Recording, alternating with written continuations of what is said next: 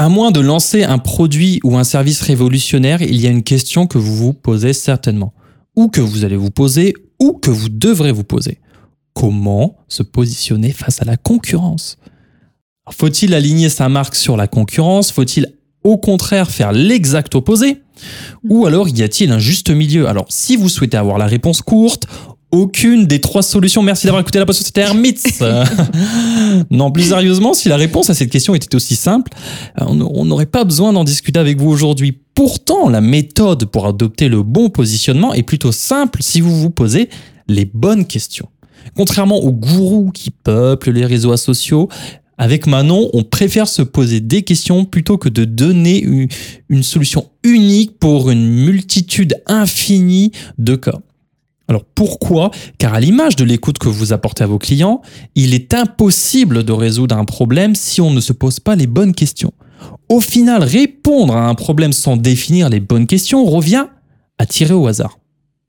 Alors aujourd'hui, nous vous invitons à vous poser les bonnes questions, avant de trouver le positionnement qu'il faut pour votre marque. Et croyez-nous, beaucoup de marques, pour plusieurs de grandes, sont aujourd'hui très mal positionnées. Et nous croyons fermement que c'est pour ça qu'une grande part du gâteau est en fait est raflée par les grandes marques. Car les grandes marques le sont au sens propre, mais surtout au sens figuré. Elles le sont au figuré car symboliquement, chez elles, le travail sur la marque représente une majorité de leurs efforts. Avant de commencer, si vous aimez ce podcast, n'oubliez pas de vous abonner. Ça permet d'améliorer le référencement de la potion et ainsi de prêcher bah, la bonne parole à davantage de personnes chaque semaine. Donc euh, super gentil. super, super gentil à vous. Voilà. Euh, en tout cas, avant toute chose, euh, l'analyse concurrentielle est une méthode et pas une solution. Donc c'est vraiment la première chose que l'on fait en voulant pénétrer un marché, l'analyse de la concurrence. Mais regardez ce que font vos concurrents sans plus de contexte, peut-être bah, davantage nuisible qu'utile. Car pendant ce temps, vous ne créez tout simplement pas bah, davantage concurrentiel. Donc, en suivant simplement la concurrence, vous n'avez pas de base en fait pour faire euh, évoluer votre marque voilà, affixer vos concurrents, vous faites bah, finalement du surplace et euh, vous les regardez s'éloigner euh, tout seul, euh, voilà, prendre de l'avance sur vous finalement. C'est ça. donc, par exemple, la, version que vous voyez d'un site web, donc d'un site concurrent, a probablement été conçue il y a six mois, voire plus, et il travaille peut-être actuellement sur une version améliorée pour leurs objectifs. Euh, voilà. D'ailleurs, objectifs que vous ne connaissez pas. Donc, euh, à moins de faire de l'espionnage industriel, mais lorsque votre version du coup, bah, alignée ou décalée, euh, sera en ligne, cela fera bah, un an que le concurrent aura conçu la sienne et le monde entre temps aura peut-être changé un, un, Covid qui passe par là et tout tout peut changer pour une entreprise. Donc en un mot, euh, l'expérience vécue dans l'ensemble des points de contact avec votre entreprise euh, doit véhiculer donc l'ADN de la marque. Et euh, voilà donc au lieu de regarder les autres cherchez vraiment ce qui vous caractérise et ce qui vous différencie fondamentalement. On le répète toujours mais c'est parce que c'est vraiment le plus important. Mhm. voilà et quand même, avant d'aller plus loin, il y a une chose sur laquelle nous devons revenir absolument. Oui, avant d'aller plus loin, on va poser les, bases. Il ne faut pas confondre mm. les concurrents et la concurrence. Mm. Concurrents et concurrence sont deux choses bien distinctes. Bien qu'ils sonnent de la même manière et qu'ils soient d'ailleurs devenus presque synonymes dans le mm. lexique marketing d'aujourd'hui, la différence est quand même bien importante et ce à plusieurs niveaux. Alors on va faire simple, suivez-moi. les concurrents sont les autres entreprises qui offrent le même type de service ou de produit que vous offrez, ou quelque chose de très similaire. Vous êtes des concurrents les uns avec les autres. Mhm. Vous êtes Coca, ils sont Pepsi et tous les autres Coca. Cola, pardon. J'ai déjà fait un biais, euh, je dis Coca. La concurrence, elle, c'est une alternative au service ou au produit que vous proposez et qui vous enlève des parts de marché mais qui ne peuvent pas ou ne fournissent pas la même, le même service que vous. En fait, ça, c'est la compétition, la concurrence. Supposons que vous êtes super prof, par exemple, euh, CF, euh, l'épisode euh, avec super prof, la concurrence serait de la concurrence de super prof serait Academia. Mm. Ce dernier offre une alternative qui empiètre sur l'activité de Superprof. Voilà, tout simplement. Alors pourquoi c'est important? Parce que face à un concurrent, vous souhaitez positionner votre marque comme offrant une promesse plus significative, bien différenciée et prouvable pour répondre aux, besoins de votre cible. Alors, face à la concurrence, vous souhaitez positionner votre marque comme offrant une meilleure alternative qui résoudra plus efficacement les besoins ou les problèmes de votre cible. On peut prendre un, exemple Mhm. rapide. Euh, prenons dans un premier cas le positionnement d'un soda, donc face à un soda concurrent. Donc, Par c'est exemple, ouais. Oui. 7-Up voilà, c'est Up qui est l'anti-cola. Et ensuite, prenons dans un second cas donc le positionnement d'une eau en bouteille face donc à la concurrence euh, bah, des précédents euh, sodas. Voilà. Donc l'eau Fiji qui est euh, mise en bouteille à la source, non manipulée par l'homme.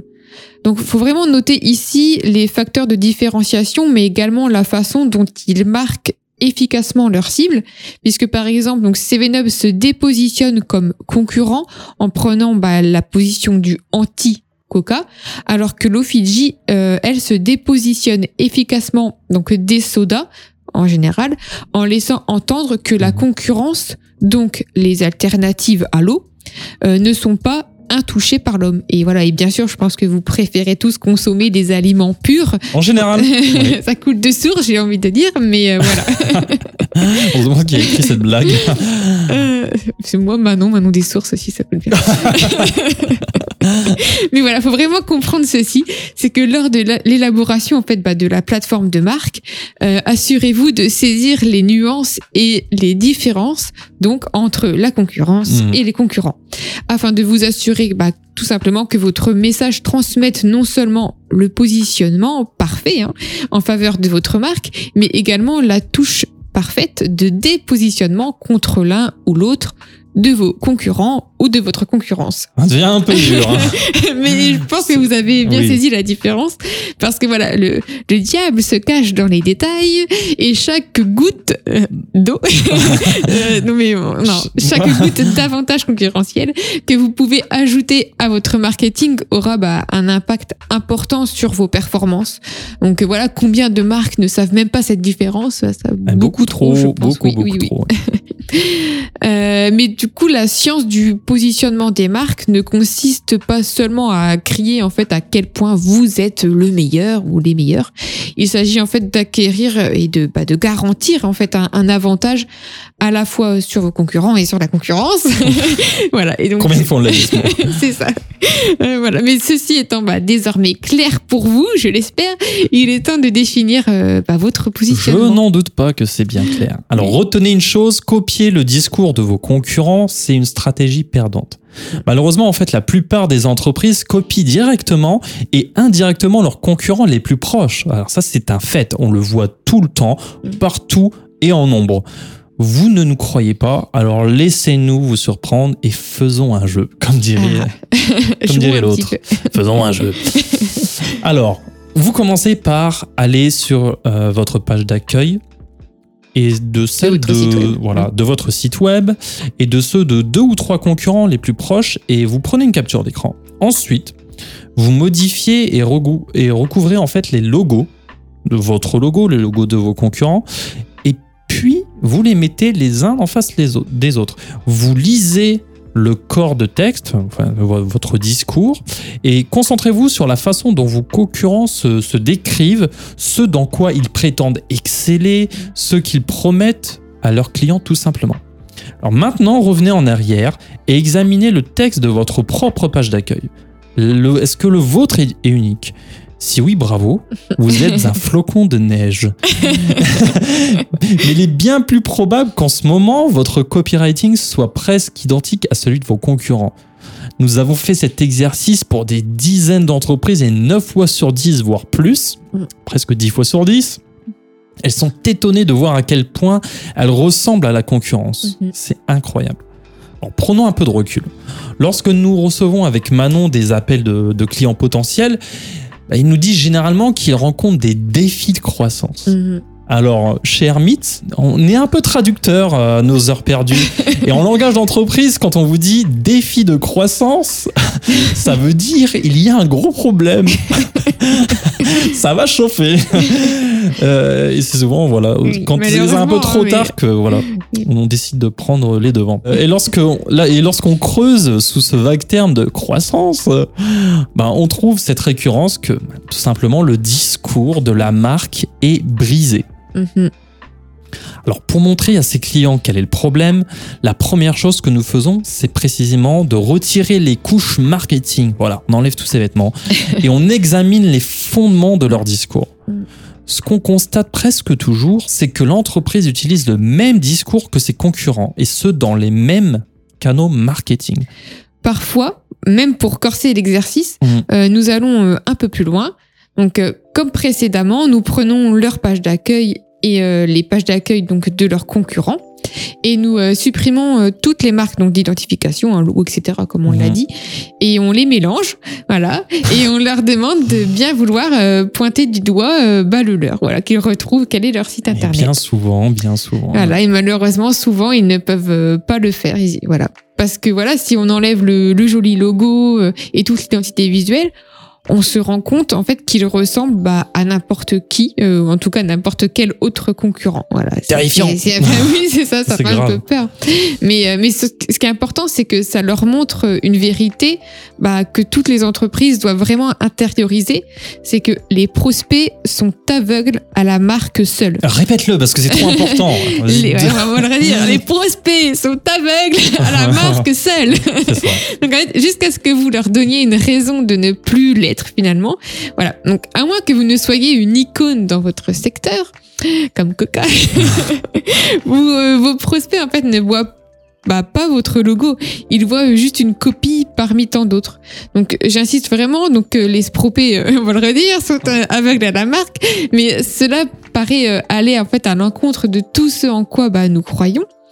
Euh, bah alors pourquoi travailler la marque? On va se, se, sûrement se poser de questions. Pourquoi je dois faire mon logo alors et mon identité? Mais euh, précisément bah, pour lui donner euh, du corps et euh, lui donner un corps. Alors on avait fait cet épisode d'ailleurs sur perso- personnifier euh, C'est exactement ça. votre votre marque. Donc c'est c'est- on, on vous conseille d'aller l'écouter hein, si ça vous Si intéresse. Euh, donc voilà, le nom seul ne, ne dit rien en fait finalement. Donc c'est un moyen d'identifier votre marque si vous avez euh, vécu au préalable une expérience avec elle. Et donc par définition, un, bah, un prospect n'en a aucune. Il restera donc insensible à votre marque à moins que vous lui donniez vie euh, autrement que euh, par ses couches marketing ou une jolie identité visuelle. Voilà. Et maintenant que nous avons donc défini le problème, la solution s'offre à vous. Donc, il faut euh, bah, dépasser vos concurrents en créant une culture de marque. Pour cela, on va prendre euh, peut-être un, un- exemple, euh, Mhm. le cas que tout le monde connaît, hein, On va Netflix. dire encore. Voilà, alors pour ceux qui ne connaissent pas Netflix, s'il en existe, on va faire un petit- on va revenir rapidement sur l'histoire de Netflix, aussi peut-être pour mieux comprendre quand même le- le- la taille de l'entreprise, Mhm. parce que ça fait presque 20 ans que Netflix a été donc fondé.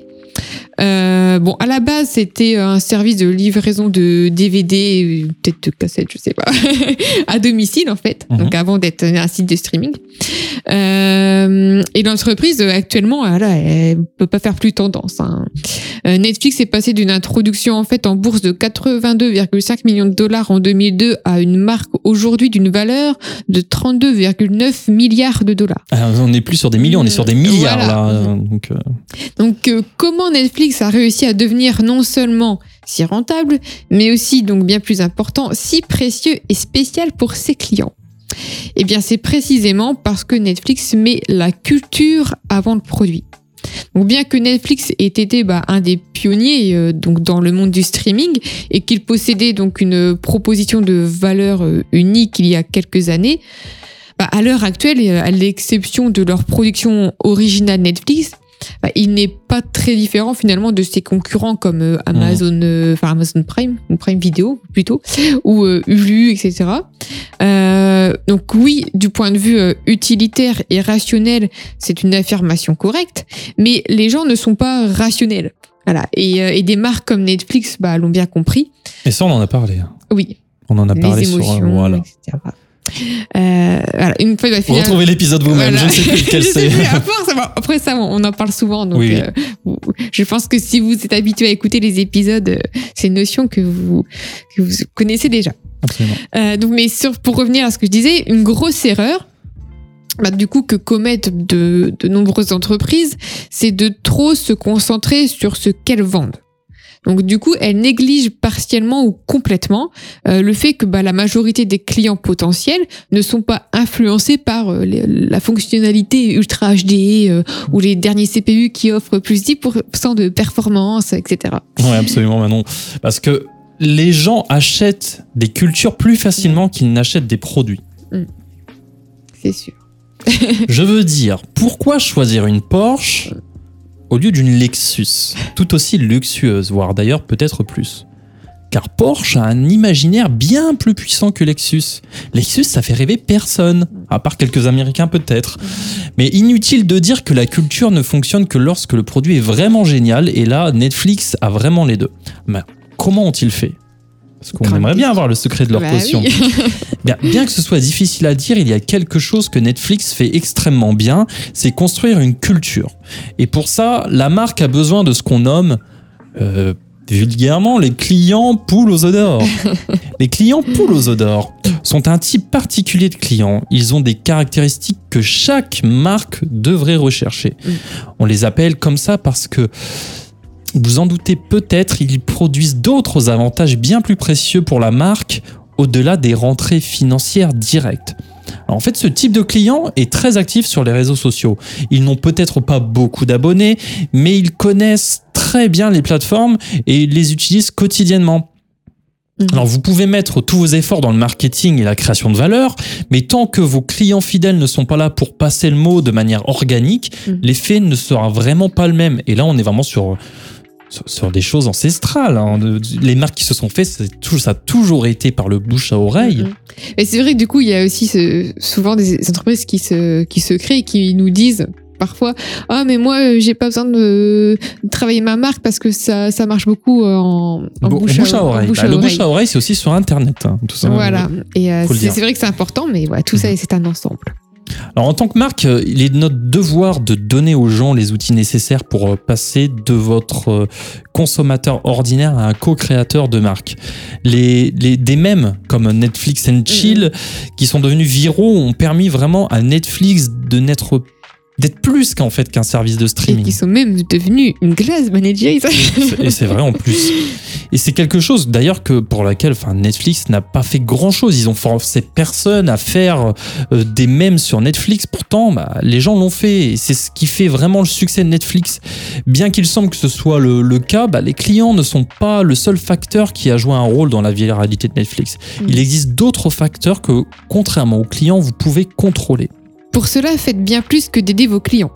Puisque une caractéristique vraiment bah, remarquable de Netflix, c'est son support client. Donc si vous n'avez euh, jamais entendu parler des histoires loufoques euh, qui s'y passent, vous devriez bah, faire un tour sur Google d'ailleurs, voir, euh, voir un petit peu, mais on va peut-être vous mettre un, un exemple magistral. Ouais, alors je, vais- je vais essayer de te traduire ça en, en français maintenant. On va voir Oui. mon niveau d'anglais. Alors euh, Netflix répond euh, à une aide euh, voilà sur sur Twitter ou je ne sais plus sur leur site. Euh, C'était un plaisir. euh, S'il y a quelque chose d'autre que je peux faire, dites-le moi. Et on lui, le client lui dit non, à moins que vous ayez euh, des tips sur pour un rencard. Il lui dit mec, je suis plein de, je, je suis plein d'astuces. Euh, il lui dit quoi? Mais on a vraiment l'impression que t'es un, que t'es un gentleman simplement tiens-lui la porte, euh, euh, emmène-la en, en dîner, euh, euh, retire sa chaise euh, au restaurant, euh, voilà, tu, tu vois. Et là, le client lui dit ah ça c'est vraiment des, des- des- vraiment des très bons conseils. Euh, bah, je vais faire je vais faire ça, je vais continuer d'utiliser Netflix, euh, le support de Netflix pour avoir plus de tips sur sur sur mes prochains dating, voilà. Et on lui répond quand tu veux, euh, voilà. euh, Merci pour tout. Merci pour Mm. tout et passe une bonne journée. Voilà. Alors ça, ça c'était une expérience si mémorable et si unique que à peu de temps après la session de chat, les gens ont vraiment ont, ont partagé tous ces screens. hein. C'est devenu Mm. vraiment Ouais, viral. ça. Et euh, Netflix n'a pas finalement bah, forcé le client à les partager. C'est ça qui est important. C'est que l'expérience était bah, si spéciale qu'ils l'ont bah, fait d'eux-mêmes. Mhm. Et, euh, et c'est pour ça qu'on disait les, les poules aux œufs d'or. C'est bien euh, comme ça ces clients, c'est important. Et il s'agit de en fait une connexion authentique avec la personne de l'autre côté de l'écran. Euh, puisque comme toute marque, bah, Netflix résout bah, les, les problèmes des utilisateurs euh, sur Twitter d'ailleurs.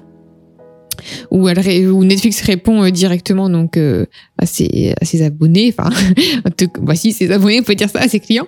Mais Netflix va encore plus loin puisque l'entreprise se plie donc euh, en quatre pour bah, répondre aux tweets des utilisateurs, faisant bah, des blagues à leur sujet et, amène vraiment en fait bah, de l'interaction avec les utilisateurs à un niveau personnel.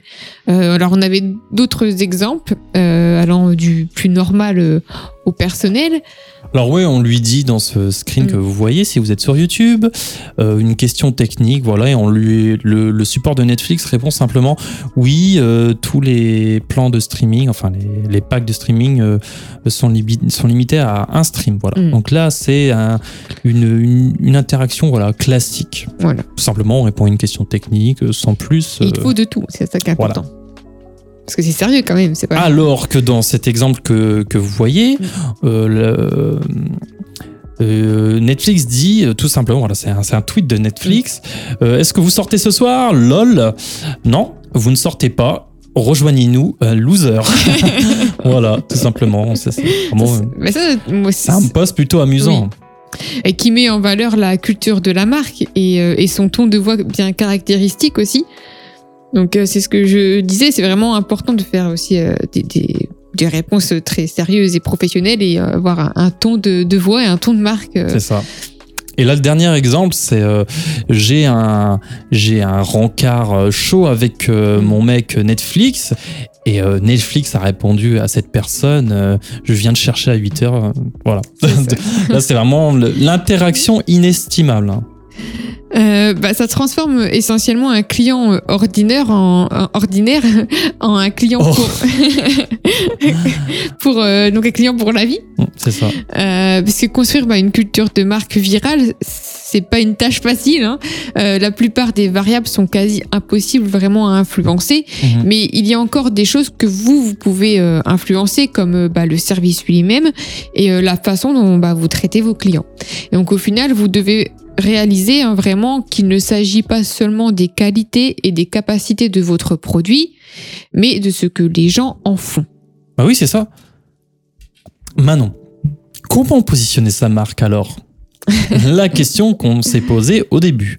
Comment différencier sa marque de celle de ses concurrents Mm.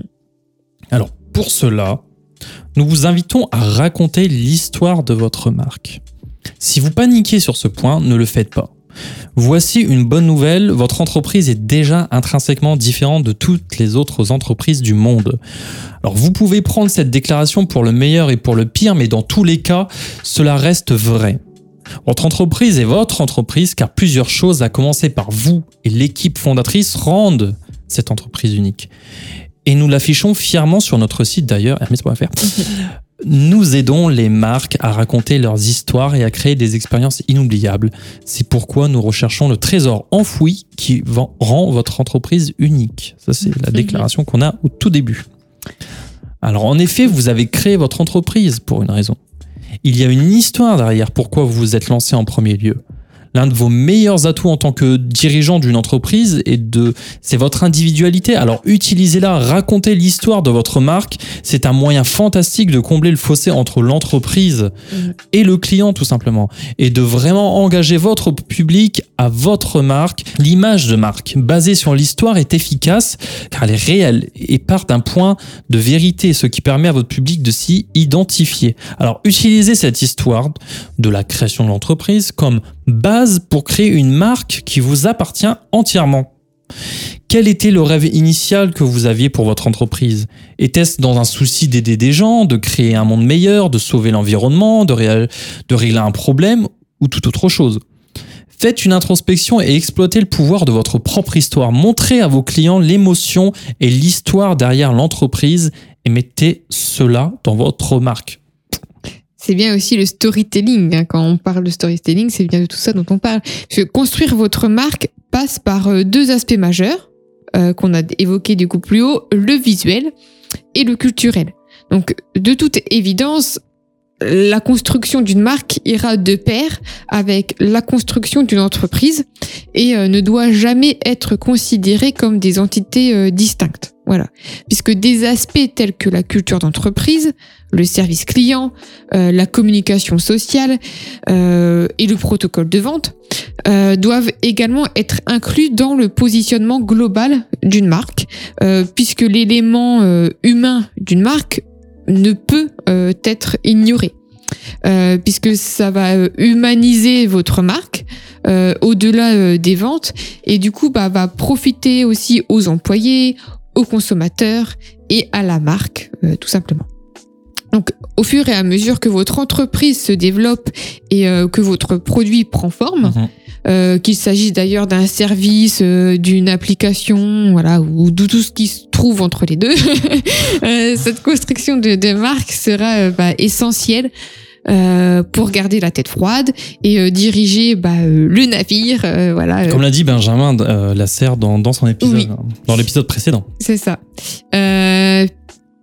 Et ce dans le bon sens. hein. Oui, dans le bon sens, euh, puisque lorsque des obstacles et, euh, et des défis euh, inévitables se présenteront à vous, eh bien vous serez en mesure de les affronter. Exactement. Euh, D'ailleurs, définir chaque aspect de, de l'histoire, du positionnement, du message et du design peut être un avantage crucial pour les euh, parties prenantes euh, internes et externes et doit être vraiment pris en compte, euh, même à un stade précoce d'une entreprise, Mhm, mhm. puisque cela profitera à votre marque euh, sur le long terme. Euh, donc c'est pour ça que quand vous créez votre plateforme de marque, il y a un tas de questions à se poser. Et, euh, et c'est vraiment ici, hein, voilà, bah, euh, encore une fois, plateforme de marque, plateforme de marque, on vous, on vous le, vous en parle à chaque fois, mais c'est, vraiment elle qui aide non seulement à définir votre marque, mais euh, peut aussi être un, un rappel continu euh, bah, des raisons pour lesquelles votre marque est différente de vos concurrents. On va prendre une petite citation d'ailleurs, un autre exemple. Euh, si vous avez apprécié votre vol aujourd'hui, merci d'avoir choisi EasyJet. Si ce n'est pas le cas, merci d'avoir choisi Ryanair. Je crois que c'est la meilleure. ouais. Bah, c'est encore un, un exemple iconique hein, du, du ton de la marque euh, euh, avec EasyJet qui est vraiment significatif Mhm. puisque ça marque euh, la manière dont elle se différencie de son concurrent le plus direct. Et tu vois, c'est symboliquement sa marque. Oui. C'est ça la marque, sa Mhm. marque. Mhm. Ça, ça paraît bête ce que je dis, mais Mais ça a tout son sens. Les mots ont leur sens. Euh, et donc voilà, bah ça, ça c'est un travail qui est euh, réalisé bah, dans la plateforme de marque, encore une fois. oui, alors. Parce que avoir cette plateforme de marque euh, en place, Mm. c'est un excellent moyen de donner à votre marque cette de la tangibilité qu'elle n'aurait peut-être pas autrement. Bien qu'une marque puisse être un actif incorporel, Mhm. qu'on est, auquel on essaie de donner un corps, Mhm. elle est néanmoins réelle et elle affecte en fait tous les aspects de votre entreprise. Et ça, ça ne doit jamais être oublié. Que vous soyez propriétaire d'une petite entreprise, fondateur d'une start-up ou même, si vous nous écoutez, directeur d'une entreprise du CAC 40. Alors cependant, ce n'est qu'une façon de mettre en pratique les idéaux de votre entreprise. Ne l'oubliez pas. Mhm. Pour conclure, entre votre logo, jusqu'aux images de votre site web en passant par votre copywriting sur votre compte Twitter, votre marque est un jeu. Bien Et- et faire en jeu. Est un jeu est en jeu, exactement. Bien faire les choses et les conserver, ce n'est pas facile. Mais en étant différent, en possédant ce créneau et en le développant, vous pouvez posséder votre part du gâteau. Donnez à votre marque un avantage qui manque à vos concurrents. Soyez audacieux et donnez à vous et à vos employés et à vos clients de quoi vous enthousiasmer. Tout le monde veut être unique en matière de marketing, se démarquer de la meute. C'est faire confiance à son instinct et prendre des risques sur des idées que personne d'autre n'a le culot de mettre en avant. Mhm. Alors soyez à l'avant-garde de la marque dans tout ce que vous faites et votre marque vous le rendra. Elle se démarquera Mhm. non seulement de la foule, mais elle sera une meilleure entreprise pour elle-même. Se positionner, ce n'est pas, euh, c'est pas dire comme les concurrents ou dire l'opposé. Se positionner, c'est moins dire et plus être finalement. Mhm. Soyez fondamentalement différent, ne vous contentez pas simplement de l'affirmer. Voici le meilleur conseil pour vous positionner. Très bien, et ben écoutez, sur ces mots, Merci. on voilà. oui. Non, mais déjà, on va remercier pour, euh, de nous avoir écoutés Oui. pour cet épisode. On vous rappelle que vous pouvez vous abonner. Euh, ça nous ferait super, super plaisir, super, super gentil. Surtout que toutes les semaines, on sort un nouvel épisode et ce serait vraiment dommage de le rater. Exactement. Mais non, j'allais juste te dire que sur ces mots, on vous laisse réfléchir à tout ça, euh, réfléchir à, à- à votre culture de marque et à qui vous êtes. Euh, D'ailleurs, on rappelle que le guide complet de la création de marque, euh, qui est un PDF gratuit, est à télécharger sur notre site. Et euh, je pense que ce guide pourra vous aider si vous êtes en train de créer votre entreprise à se poser toutes les questions qu'on a évoquées euh, dans cet épisode. Mhm. Donc voilà, on vous dit en tout cas à tous euh, à la semaine prochaine. Et n'oubliez pas, une potion est un secret bien gardé. Tentons. Alors aujourd'hui déjà merci. Voilà. on tentera la semaine prochaine de percer un autre secret. Voilà. C'est ça. À la semaine À prochaine, la semaine maman. prochaine.